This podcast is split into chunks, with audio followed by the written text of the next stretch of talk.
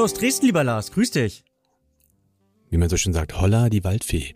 Holla die Waldfee. Guten Morgen, guten Tag, Du- guten Abend. Ja, ja, wirklich, wirklich skurril, wie du mir ja gerade ankommst. Und wirklich skurril ist ja, ähm, du wirst es mit Sicherheit mitbekommen haben, ist ja die, ähm, die, also deine Szene oder zumindest ein Teil von der Szene oder zumindest ein paar Leute, die da, ähm, glaube ich, total abheben. Was ist mit, mit dieser Johnny Depp Amber Heard Geschichte da gerade los?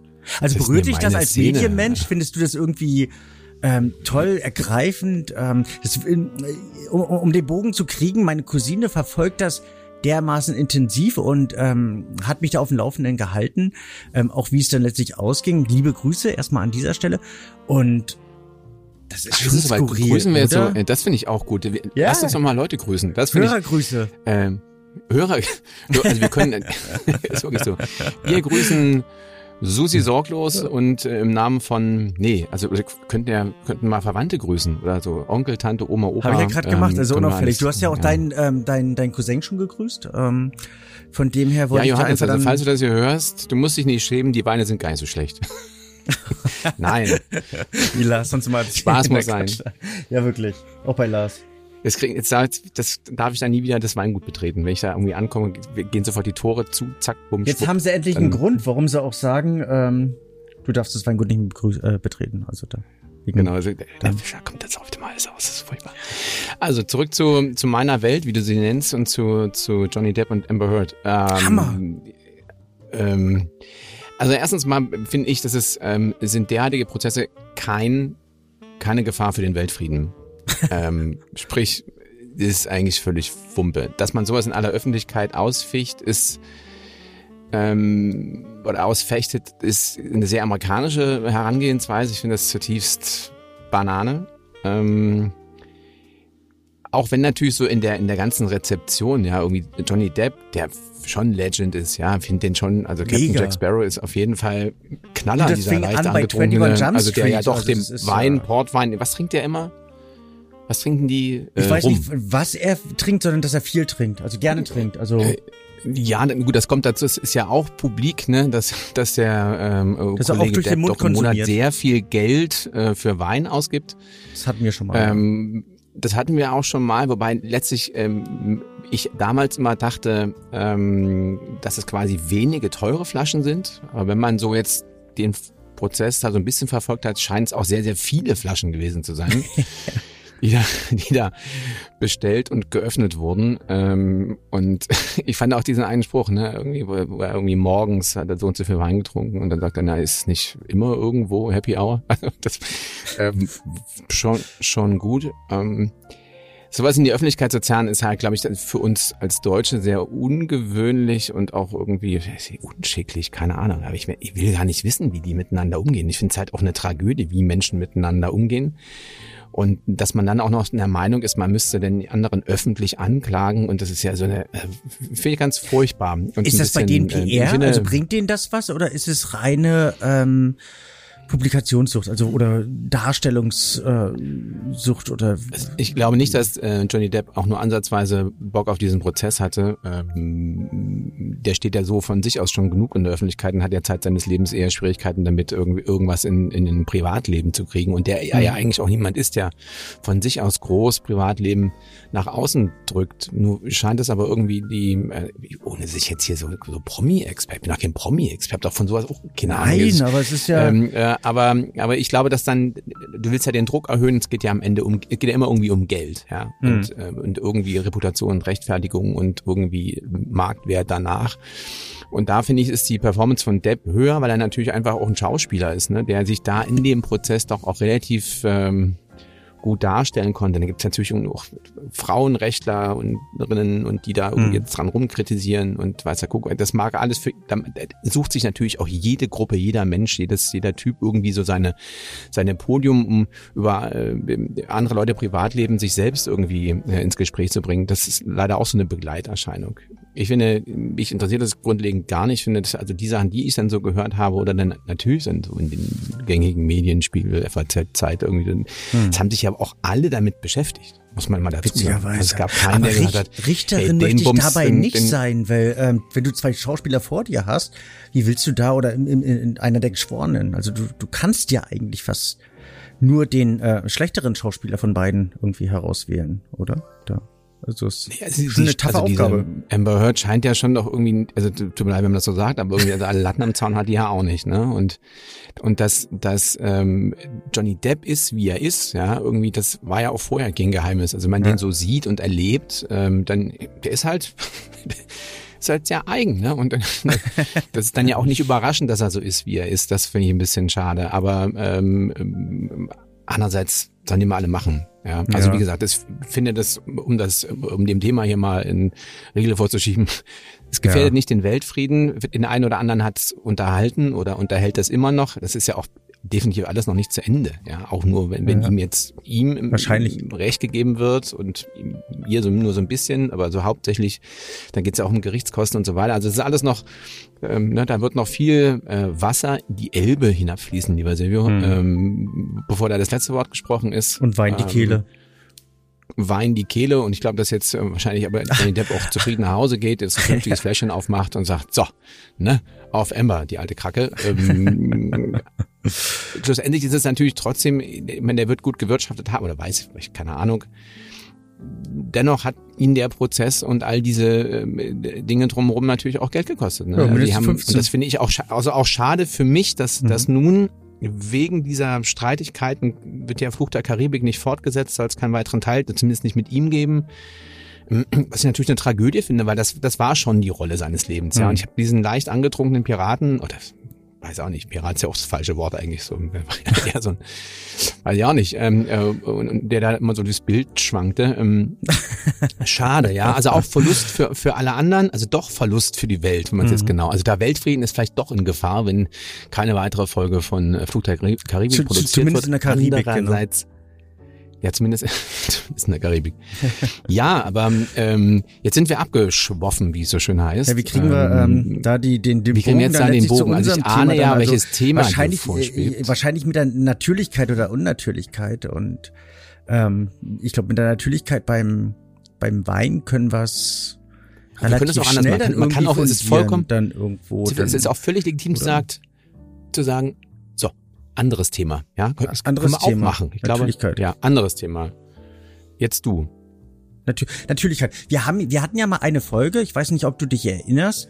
Ähm, da ging es mehr oder weniger um äh, also eine Unterstellung, ne? als würde ich irgendwie äh, hätte ich ein löchriges Wein, Gehirn oder nein überhaupt oder wäre ich nicht, auch so ein Johnny Depp, der so ein bisschen durchs Leben schwankt.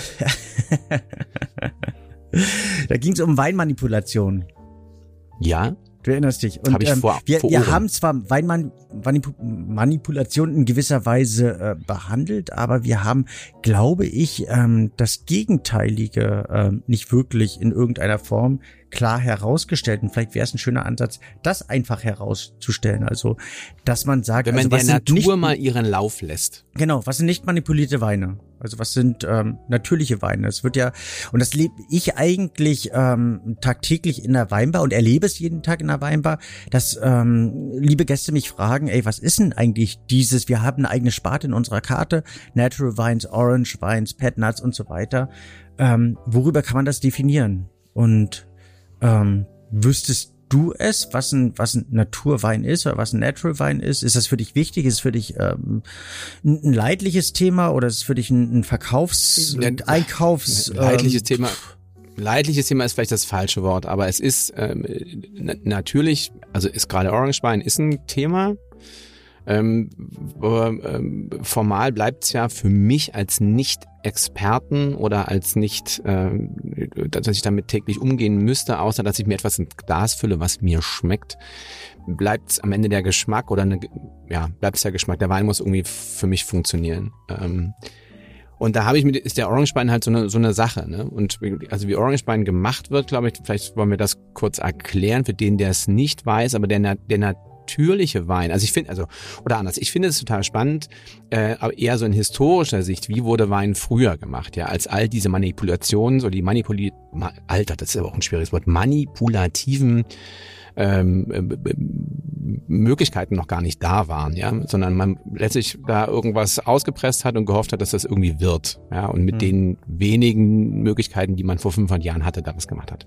Mhm. Das finde ich spannend. Ähm, ich finde die Errungenschaften, die wir so haben, teilweise doch schon gut und dieses so teilweise dann doch sehr hefige und sehr saftige, das ist nicht immer meins, ja. Und ich kann auch gerade beim Orange-Wein ähm, so diesen ganzen Tanninkram in so einem Weißwein, das ist nicht, das kann manchmal inspirierend sein, das kann als äh, für mich rein als Trinker ähm, zum Essen teilweise cool funktionieren, ja, wenn man irgendwas isst, wo das wirklich eine, eine, eine Bereicherung auch für das für das Mahl, also für das Gericht ist, dann auch okay, aber es ist keine, diese Natural-Geschichte ist für mich zumindest jetzt erstmal nur bedingt was, wo ich mir so so voller Freude so ein Fläschchen öffne. Ja, ähm, ich finde die Produktionsmethoden toll. Ich habe, ähm, ich war in, wo war ich denn? In Slowenien auf einem Weingut, hm. die da auch sehr tief drin waren mit diesen, äh, wie heißen die, diese, diese Ku nicht Kubus, nee, Kong, äh, diese Eier, wo die äh, Foren oder Eier oder ähm, Nee, das sieht auch alles ganz fancy aus so, aber ja, also ich kann auch, kann auch mit so einem ganz völlig zivilisierten Sauvignon Blanc kann ich auch was anfangen. Mhm. Also ein der mein, interessantesten mein für mich minder professionelles Plädoyer ähm, zum Thema. Hm, also der einen der interessantesten Aussagen für mich von einem der äh, schon renommierten Naturweinwinzer in Deutschland war, wenn du ähm, nicht schmeckst, dass es ein Naturwein ist, dann ist es ein guter Naturwein. Also wenn der von vornherein plakativ damit aufrollt, dass er, ähm, dass er unbedingt anders sein muss oder dass er eben anders schmeckt, dann ähm, hat es irgendwie was Gewolltes. Ist eine Meinung, es gibt halt ganz, ganz viele Meinungen um, um und in dieser Szene. Hm, was ich interessant finde, ist äh, dabei die Betrachtungsweise. Also recht, es ganz, ist, ähm, die Bandbreite es ist, ist, es ist, es ist so groß. einfach gegen was zu sein. Also auch gegen Naturwein zu sein oder das eben zu verteufeln, anstatt zu adaptieren oder eben manche Sachen daraus zu adaptieren.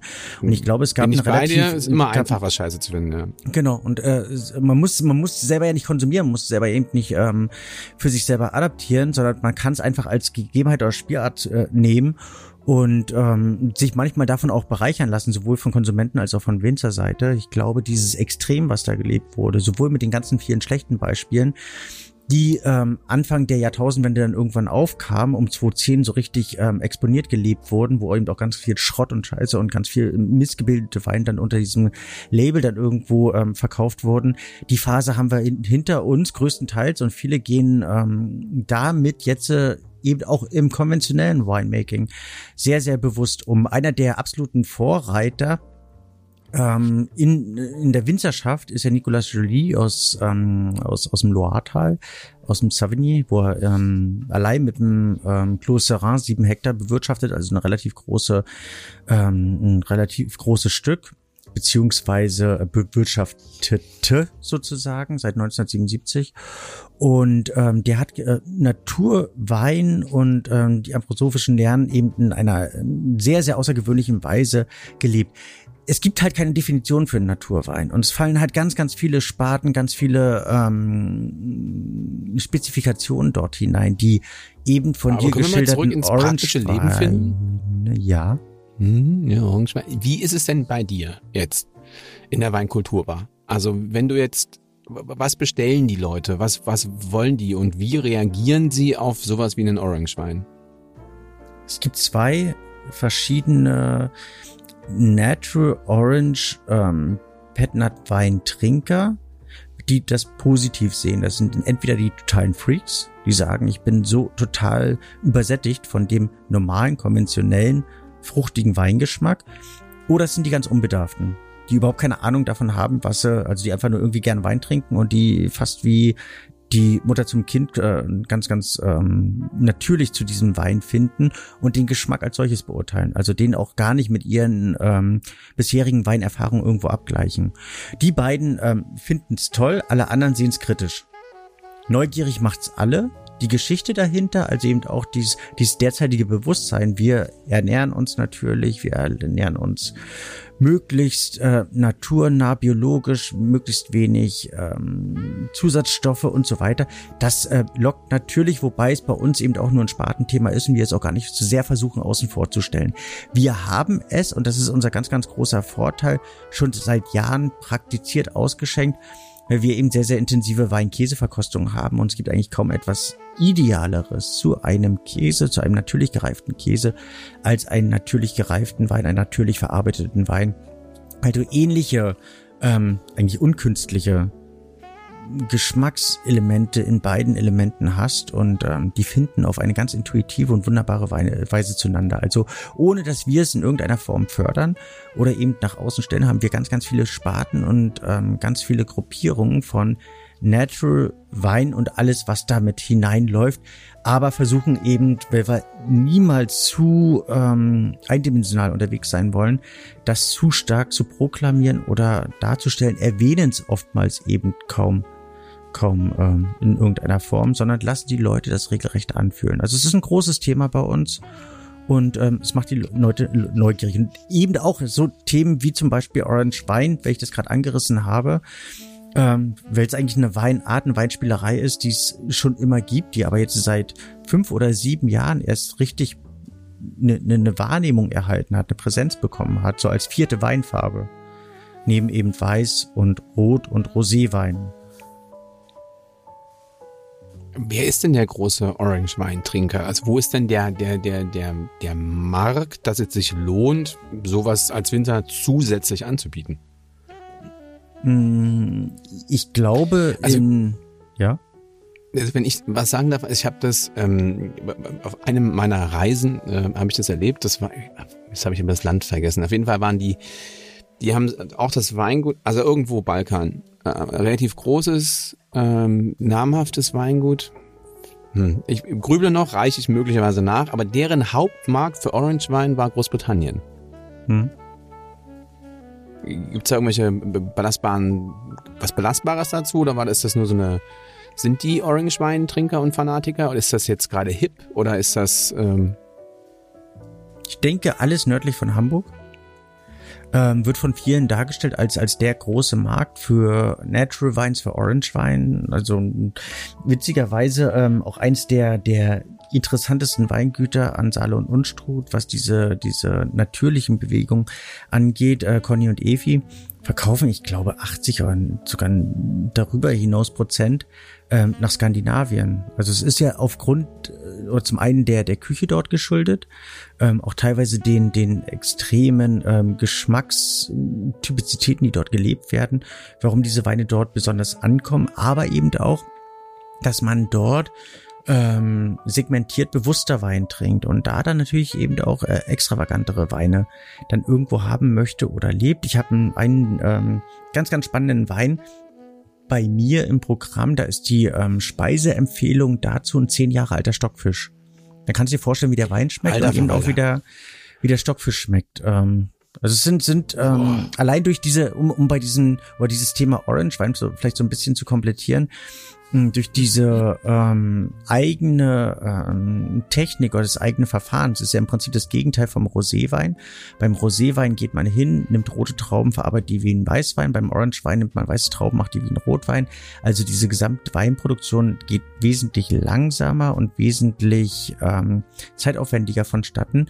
Es werden mehr Geschmackstexturen, Strukturen aus den Schalen, aus den Beeren, aus den Kernen herausgelöst ähm, es werden mehr Geschmacksebenen in dem Wein aufgebaut. Das heißt, du hast mehr Geschmack, ähm, anderen Geschmack auch als bei den üblicheren ähm, Weißwein oder würdest du den gleichen Wein wie ein Weißwein letztlich ähm, vergären und behandeln? Das Ganze wird aber auch anstrengender. Aber wie gesagt, es, ein, ein Orange Wein muss nicht maßgeblich ein Natural Wein sein, sondern ähm, kann eine Spielart davon sein und läuft oftmals mit dem, oder das eine läuft oftmals mit dem anderen einher. Und ähm, das große Problem, glaube ich, ist für Natural Wine, dass es keine Reglementierung gibt. Es gibt keine gesetzlichen Vorgaben. Es ist in dem Sinne im Bewusstsein derer, die sich damit beschäftigen, eigentlich die Kunst des Weglassens. Also je weniger Eingriff du nimmst, letztlich bei der Weinbereitung, umso natürlicher ist der Wein. Soll ich, und das können wir vielleicht auch gleich Rubriken Theken wissen, ähm, so ein bisschen deklinieren, was ein Orange Wein ist? Oder, äh, nee, was ein Natural Wein ist, Entschuldigung. Bin da. Ja, un, un, unbedingt. Also so, so, wenn es Wissen zu vermitteln gibt, bin ich immer dabei. Wie kann ich helfen? Möchtest, also ja, helfen könntest du entweder hören oder erzählen. Ich soll jetzt was sagen zum Natural Wine. Du bist ja, oder, oder zuhören. Also, also, da, du fragst ja, wie kannst du helfen? Ich zu. Und also, also, wär, also das wäre jetzt der, der charmante für, äh, Ausdruck für halt die Klappe, oder was? Ja, sozusagen. Also ich wollte gerade fragen, versprichst du mir auch nur zuzuhören? Und mir nicht wieder ins Wort Ich verspreche zuzuhören, ich lege mich kurz zurück und ähm, ich möchte mich doch mal lauter ansprechen, wenn ich äh, weggedöst bin. Also man, schnarchst du? Ja, jeder Mann würde sagen, dass er nicht schnarcht, aber ich glaube, ich schnarche, ja. Ich möchte, okay. würde jetzt auch keine, keine Hintergrundrecherche mit meiner Frau irgendwie anstreben wollen, weil möglicherweise die, würde die jetzt ähm, das ja, würde da viel, also, ja, würde jetzt auf, da, auf, auf, würden kritische Worte laut werden. Genau, und äh, ein, Eingangs, ja ähm, Eingangsgespräch war ja Johnny Depp, deswegen möchte ich das nicht, dass das zu euch ich glaube, dass das bei Johnny Depp und Amber Heard war, ich glaube, war das Schnarchen das augenscheinlich das, das geringste Problem. ja. also eher ähm, das Wein indizierte Schnarchen möglicherweise war auch noch ein Thema, aber ja. Ähm, Mensch, wie du, also wie du die Themen, ja, wie du die jonglierst, der Silvia, da muss man mal ein dicke, ich klatsche auch noch mal kurz, wie du die Sachen hier einbindest, toll. So jetzt Julius bin ich hat einen wunderbaren Tusch ähm, für unseren Saxophonisten, einen der letzten Folgen der Rosé-Folge ähm, einfließen lassen. Vielleicht darf ich mir den nochmal wünschen. Also irgend so ein Julius, darf ich mir einen Tusch wünschen? Ja, Achtung, bitte einen Tusch für, für den äh, geschätzten Kollegen Nietzsche, Elb aufwärts.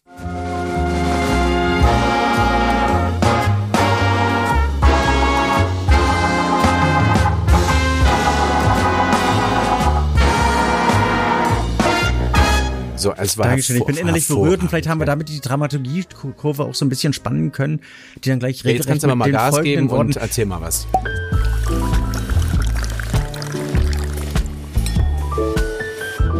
Also zum einen setzt man oftmals bei Natural Wines einen biologischen oder biodynamischen Weinbau nicht voraus, aber er ist gewünscht. Also dass man möglichst natürlich im Weinberg arbeitet, möglichst ohne Pestizide, Herbizide, ähm, idealerweise Mondphasen berücksichtigt und so weiter. Also sehr, sehr natürlich arbeitet. Punkt zwei fast unabdingbar. Liest du das eigentlich ab oder hast du das so auf Tasche? Das wäre jetzt sowas, was ähm, ich versuche mir irgendwie zusammenzubasteln. Okay, also hast du jetzt nicht vorher aufgeschrieben und liest es jetzt ab? Nee, weil, weil ich immer damit rechnen muss, dass du eine Frage stellst und dann wäre also, ich. Dann würde ich ähm, in deinem Konzept stören. Herrlich. Ja, also, wahrscheinlich. Und, und, und, das würde man ich dann finde, das ist Zeit für noch einen Tusch, für noch einen Tusch.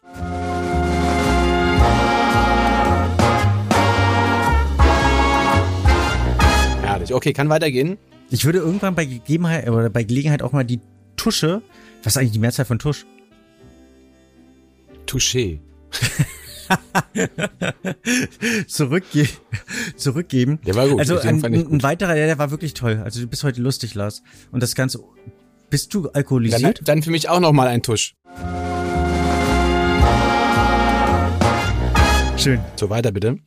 Ähm, also die, die große Problematik bei diesem naturnahen und naturenbezogenen äh, Weinausbau ähm, ist zwar die Kunst des Weglassens, aber es ist aufwendiger, was eben oftmals den auch etwas höheren Preis ähm, erklärt. Also man macht zwar weniger, aber man muss wesentlich konzentrierter und ähm, aufmerksam bei der Sache sein, um etwaige Fehlbildung zum Beispiel zu verhindern, zu begleiten, teilweise mit, äh, mit Temperatur ähm, gegenzusteuern, also eben nur mit natürlichen Dingen. Das heißt also, einen der unabdingbaren Dinge, um direkt nach dem Weinberg, also das nächste ist ja dann letztlich der nächste Step ist, ähm, dass die Trauben gelesen werden, dass du nicht mit dem Vollernter durchballern kannst, sondern dass du eben äh, die Trauben von Hand lesen und dann eben auch auslesen musst. Also wenn du mit dem Vollernter ähm, da durchfährst, ähm, dann schaffst du, ich glaube, es waren fünf Prozent, nein, also mit der Hand schaffst du fünf Prozent ähm, der Arbeit in der gleichen Zeit, die ein Vollernter letztlich praktiziert. Und wenn du den äh, die Trauben dann nochmal selektionierst, hast du eigentlich die Hälfte der Ausbeute, die du normalerweise nehmen würdest. Also auch wenn es dann manuell nochmal nachgelesen werden würde, wie auch immer. Also Handlese und starke Selektion ist ähm, weiterhin unabdingbar, weil du eben nur und hauptsächlich sehr, sehr, sehr, sehr, sehr, sehr, sehr, sehr, sehr gesundes Traubengut dafür verwenden kannst. Also jede schlechte Traube kann dir das Gesamtergebnis dann letztlich total ähm, versauen. Der nächste Step dann im Prinzip, wenn du die, die Trauben hast, ist, dass du ähm, keine Hefen, also keine künstlichen Hefen dafür verwendest. Also dass du ähm, möglichst Wein Weineigene, also Weintraubeneigene, Weinbergseigene, Weinkellereigene Hefen verwendest und eine möglichst natürliche Vergärung oder Gärfolge ähm, durchführst. Man darf helfen, man darf ähm, nachimpfen, man darf ähm, idealerweise auch eigene, aber eben auch teilweise möglichst natürliche Hefen ähm, nachimpfen, um ähm, keine Stockungen und so viel Aromen zu erzeugen. Ist aber Philosophie-Sache. Ist aber kein, also Weine, die nachgeimpft wurden, heißt es nicht, dass die dann aus dem Raster letztlich ähm, herausfallen dann, wenn der Wein fertig ist, hättest du ja mehr oder weniger als äh, Winzer die Möglichkeit, die Weine zu filtrieren. Also dieser, dieser Prozess des Filtrierens ist ein extrem wahnsinnig brutaler Prozess. Also die, die, die Weine werden durch ganz, ganz minimale Membran durchgeschossen und es werden mh, zumindest Naturweinfreunde sagen, 60 bis 70 Prozent der ähm, Inhaltsstoffe des Weines werden herausfiltriert. Also sowohl gute als eben auch schlechte Stoffe. Ähm, der, der eigentliche Hauptansatz dabei ist die Optik. Also damit der Wein schön und klar und brillant aussieht. Darum filtriert man die Weine.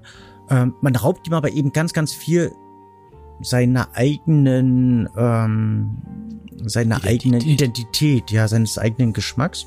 Und somit ähm, sind Naturweinfreunde oder Produzenten ähm, eigentlich riesen, Riesenfreunde vom ähm, entweder kompletten Verzichten oder minimierten Filtrieren. Man verwendet möglichst auch keine Schönungsmittel, ähm, sondern lässt ihn eigentlich relativ, ähm, relativ normal dann letztlich den Wein. Also versucht ihn nicht irgendwie zu klären oder sonstiges. Was natürlich zur Folge hat, dass ähm, natürlich produzierte Weine oftmals eine leichte Trübung in sich haben ähm, und eben nicht so ganz so klar und brillant ausschauen wie eben konventionell produzierte Weine. Und dann natürlich dieses ewige Thema ähm, des, des Schwefelns, dass man die Weine minimalst oder kaum ähm, schwefeln sollte oder dürfte oder dieses nicht möchte. Mittlerweile, also früher, ich erinnere mich an meine Anfangszeiten, als, ähm, als ich in der Weinbranche war, als ungeschwefelte Weine nach dem ersten Jahr getrunken sein sollten, weil sie sofort gekippt sind, weil sie eben keine Stabilisatoren haben. Mittlerweile arbeitet man eben mit Säure, mit pH-Werten, also auch nicht geschwefelt oder wenig geschwefelte Weine ähm, sind ähm, durchaus haltbar, teilweise sogar sehr spannend, entwicklungsfähig das Schwefeln selber, ich finde es schade, wenn es so dermaßen verteufelt wird. Also jeder Wein, äh, jeder Wein, äh, sag ich schon, jeder Fisch im Supermarkt hat oftmals während seiner Reise und äh, während seiner oder nach seiner Fangphase mehr Schwefelintus als äh, oder oder vieles der Gemüse oder Obst, ähm, äh, die man kaufen kann haben mehr Schwefel inne als ähm, jeder Wein. Es wird halt so als dieses ganz große Teufelswerk irgendwo dargestellt, weil es auf dem Etikett deklariert werden muss. Ist das Einzige, was uns direkt ins Auge ähm, sticht. Ich würde Schwefel grundsätzlich nicht verteufeln. Viele sind einfach Befürworter des äh, nicht oder wenig Schwefelns und ähm, es wird in diesem Konsens Naturwein immer mit erwähnt, dass der möglichst nicht oder wenig geschwefelt werden sollte. Ja, vielen Dank für diese ausführliche Expertise. Herr Nietzsche, ich, ähm, jeden, der den Faden verloren hat, kann ich verstehen. Sonst aber sehr oh. spannend. das ist ein Widerspruch in sich selber. Also ja, nee, Komm, pack deinen nicht. Koffer. Also die, die zwischen den Zeilen. Äh, hast du, hast du irgendwas, hast du irgendwas Natürliches, was? Nee, ähm, pass mal, weil jetzt, wenn du hier schon der große, dann äh, du, du packst mal meinen Koffer und sagst mir mal, welchen Orange Wein ich mitnehmen soll, damit ich die Insel mit dir ertrage. Nee, äh, naja, so, verstehst schon.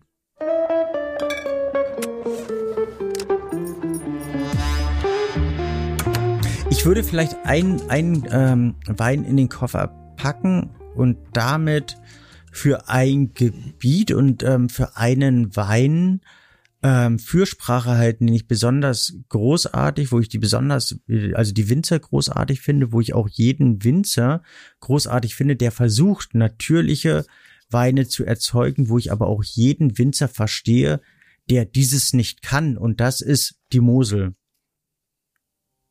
Und ich würde Aha. für dich einen Wein, also ich würde zwei Weine, einen für dich, einen für mich, ähm, dort einpacken. Einen, der sehr gewagt, der sehr skurril anmutet, den ich aber sehr wertschätze, den ich großartig finde, ist von einem Winzer, den ich sehr großartig finde, ähm, den ich jetzt auch schon viele Jahre begleiten darf. Das ist der Franz Josef Eifel aus Trittenheim wo es fantastisch ist, wie ähm, was für ein Weinleben er letztlich ähm, gelebt hat und was für großartige Weine er produziert und würde einen Spatenwein bei Ihnen benennen. Und das ist einer, der mich derzeit sehr bewegt, weil er zwei Seelen in sich trägt, eine gewisse Zwittrigkeit hat. Ähm, er selber hat auf biologischen, biodynamischen Weinbau umgestellt, äh, gehört der Ecovin ähm, Klassifikation an oder ist äh, Zertifikation an und ich mag seine Scheurebe. Also seine Rieslinge sind großartig, kennt jeder Scheurebe, kennt kaum je, jemand. Ich trinke aktuell den 2017er und das ist ein Wein, der zwei Seelen in sich trägt. Also man merkt dort, dass wenn ein Riesling Winzer eine, eine so ähm, schon spannende Rebsorte wie Scheurebe produziert, dann hat er trotzdem eine Riesling-Seele. Und diese zwei Seelen in einem Wein ist wahnsinnig spannend. Also 2017er ähm, Scheurebe vom Franz Josef Eifel wäre etwas, was ich zum einen in den ähm, in den Koffer packen würde. Zum anderen finde ich, total, find ich total spannend. Habe ich also habe ich tatsächlich richtig Bock. Bin eh großer Fan, also Fan, aber ich habe meine Liebe wieder entdeckt zu diesen älteren Scheurebe, Silvaner, Bacchus, also mhm. was so ein bisschen vom vom vom Tableau rutscht, ja, weil inzwischen ja alle mit, also auch aus Deutschland Chardonnay, Sauvignon Blanc, Riesling sowieso. Ähm, ich finde aber diese alten das heißt alten Sorten, aber es ist eher so ein bisschen 80s gefühlt, äh, so oldschoolig, finde ich total stark und total spannend jetzt wieder. Ich finde es auch witzig bei der Scheurebe selber, dass das eine Rebsorte ist, die ja eigentlich seit über 100 Jahren eine Präsenz hat die also seit über 100 Total. Jahren von Georg Scheu damals in, ich glaube es war Weinsberg, ins Leben gerufen wurde, damals als Sämling 88, natürlich auch ein Auf und Ab letztlich in der, in der, in der deutschen Kulturgeschichte hat, also schon immer mit einem der deutschen liebsten Rebsorten war, einen stetigen Namenswechsel hinter sich hatte, also nach Sämling 88 dann irgendwann Wagner Rebe, Rebe hieß, nach, nach äh, Richard Wagner dem, ähm, dem Reichsbauerminister damals, ähm, also auch eine der Lieblingsrebsorten der Nazis damals war, neben Riesling und so weiter, was natürlich nach 45 nicht mehr ganz aktuell war, dann umbenannt wurde, wieder in 788. Später ehrte man Georg Scheu dann letztlich damit, wodurch der jetzige Name dann eigentlich erst zustande kam, Scheurebe und eigentlich auch eine Rebsorte, die ähm, immer anders ähm, in ihrer Herkunft vermutet wurde, also wo das nie aufgelöst wurde für Jahrzehnte, bis, äh, bis äh, um die Jahrtausendwende eigentlich herauskam, dass eine der Kreuzungspartner die Bouquet-Traube ist. Und äh, was die Duftigkeit erklärt, also eine Rebsorte, die eigentlich allgegenwärtig war und jetzt als Pendant eben auch in diesem Bewusstsein wieder hin zum deutschen Wein eine neue Präsenz bekommen hat und jetzt äh, adaptiert wird und großartige Qualitäten teilweise sowohl im konventionellen als eben auch im Natural Natural Weinbereich produziert werden. Also es gibt Scheureben als als Orange Wein als als als äh, Natural Wein, die, die großartig und die phänomenal sind. Also daher teile ich diese Liebe auf einer anderen Ebene als du, aber mit dir. Es ist es ist so schön. Es hat doch noch ein bisschen ähm, es ist immer noch ein bisschen Liebe hier bei Wein und Weltfrieden. Ja, es wird nicht nur rumgefrotzelt, ähm, es gibt auch, es gibt auch versöhnliche Momente. Das finde ich gut. Das hätte sich Amber Heard und Johnny Depp irgendwie auch. Ähm, wahrscheinlich aber wahrscheinlich so, dann, die trotzdem noch eine Flasche Prozess. miteinander. Aber falls, falls ja, wir uns Fall doch streiten sollten, würde ich noch eine zweite Flasche mit in den Koffer werfen. Und zwar ähm, eine der Flaschen, die Wie kann ganz man sich eigentlich klar. mit dir streiten? Ist mir auch ein Rätsel, aber. Hm. Ach du, ich kenne da einige. So eine, die können das. Na, ich, ja, also ja, du bist doch bist doch die Friedenstaube. Also du bist ja quasi der du mal, bist die Wein- und Weltfrieden. Also du bist, ich bin Welt, du bist Frieden. Also so ist es doch. Ne? Also oh. okay, also zurück zur zweiten Flasche. Ich, ich mag da jetzt gar nicht mehr weiterreden, weil es eigentlich ein schönes Schlusswort war. Das können wir. Naja, wie auch immer. Zweite Flasche. Okay. Also eine, ähm, eine der Flaschen, wo, wo man ganz klar ähm, erlebt, wie schwer das eigentlich ist, in diesem Gebiet an der Mosel biologischen, biodynamischen Weinbrau, äh, Weinbrau, Weinbau zu praktizieren und Wein ähm, zu brauen, aber zumindest ja, ein, ähm, ein naturnaher ähm, Weinbau praktiziert wird. Und das in, ist in der, in der, und da können wir das Thekenwissen gleich mit reinballern in diese, in diesen mhm. Koffer. Ich finde, ähm, schon, äh, heute ist eine große Wissensfolge, was ich total gut finde. Und ich würde deshalb gleich im Anschluss dann noch die Rubrik ähm, äh, Podcast, da geht es nämlich auch um Wissen, mhm. Podcast-Empfehlung. Aber ich finde das gut, dass wir viel Wissen also äh, unter die Menschen bringen. Das ich kann weiß, man dass gut findest. Also gar nicht hoch genug schätzen. Ja, und würde es aber auch nicht über, überstrapazieren, über, überproportionieren, weil ich finde uns ja. äh, unseren Namen Weingedanken-Podcast eigentlich sehr, sehr schön und ähm, somit, es sollte nicht zu viel. Also ich würde auch gern mal wieder etwas Langweiliges. Vielleicht erzählst du in der nächsten Folge mehr. Ähm, publizieren und ähm, der, der, der kam spät, ne? ich habe hab jetzt kurz geklult. So, Also, so ist es hier. um- Jetzt ist um die, dich die so ein Friedenshaube bisschen- wird doch nochmal angry. Geschossen. Wir schießen zurzeit unpopulär, ne? Also Ich so, weiß, ja, ah, genau. Entschuldigung. Nein. Flugabwehrrakete. Ah. Ja. Ah, scheiße. Also, Also, komm, jetzt um, um den zweite Flasche, los, komm. wa- Was, was ist der, was ist der steilste Weinberg Europas?